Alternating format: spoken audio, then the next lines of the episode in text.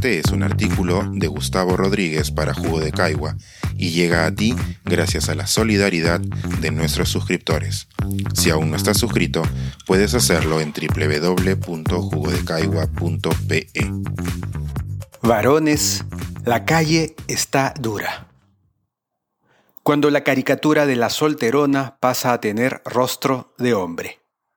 A pesar de que la población humana del mundo se divide prácticamente en partes iguales entre mujeres y varones, desde pequeño crecí escuchando que por cada hombre había siete mujeres dando vueltas alrededor.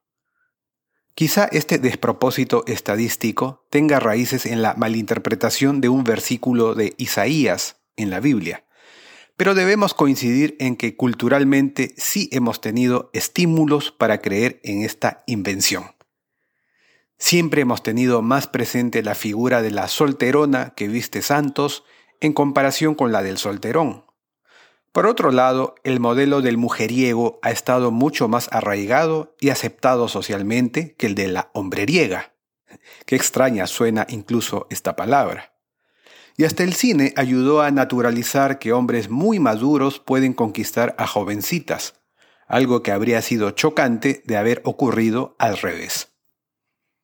Este impresionante divorcio entre la realidad numérica y la fantasía romántica solo podía tener un asidero en el futuro si todas las naciones del planeta hubieran institucionalizado la poligamia exclusiva para los varones, tal como lo contemplan hoy solo algunas culturas.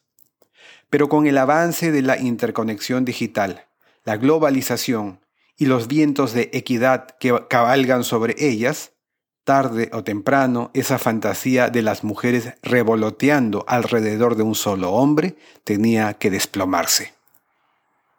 Nuestra querida Alejandra Ruiz León me envió recién un artículo de Psychology Today en el que se destaca que los hombres jóvenes y de edad intermedia, es decir, aquellos que surcan la gran etapa del emparejamiento, son el grupo humano que más soledad está experimentando en el mundo. Como ya lo adelanté, algo de ello tiene que ver con la tecnología. Las aplicaciones de citas facilitan tanto los contactos que, en la práctica tantas veces repetida, la relación entre la oferta y la demanda afectiva no es tan asimétrica como se nos inculcaba, lo cual se conecta con la que, en mi opinión, es la razón central. Las mujeres son más selectivas que antes. No se trataría tanto de que las mujeres hayan intuido la paridad numérica que siempre hubo, sino de que han empezado a ejercer la paridad de derechos. Si en el pasado los hombres llevaban la voz cantante sobre cómo debe ser la pareja ideal, los últimos tiempos le han trasladado el micrófono y los altavoces también a ellas.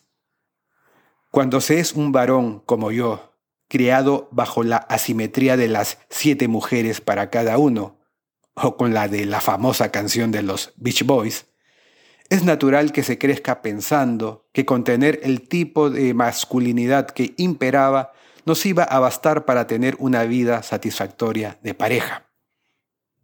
Si conectar con las emociones era cosa de mujeres, ¿por qué un varón tendría que interesarse en las suyas si siendo Harry el sucio igual se va a tener éxito romántico?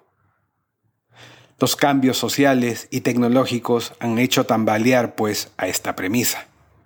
Hoy las mujeres tienen menos paciencia para las malas habilidades de comunicación y tienen formas más rápidas de transmitir sus experiencias con sus amistades y con el mundo, por lo cual no es rara la frustración y posterior sensación de soledad que hoy campea en muchos hombres.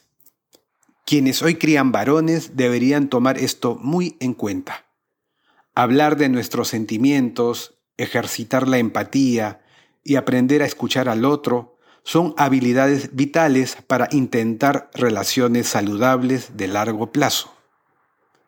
Ser un hombre solterón no es malo en sí mismo. Lo triste es llegar a serlo contra nuestra voluntad. Pensar, escribir, editar, grabar, coordinar, publicar y promover este y todos nuestros artículos en este podcast cuesta. y nosotros los entregamos sin cobrar. Contribuye en www.jugodecaigua.pe barra suscríbete y de paso espía como suscriptor nuestras reuniones editoriales.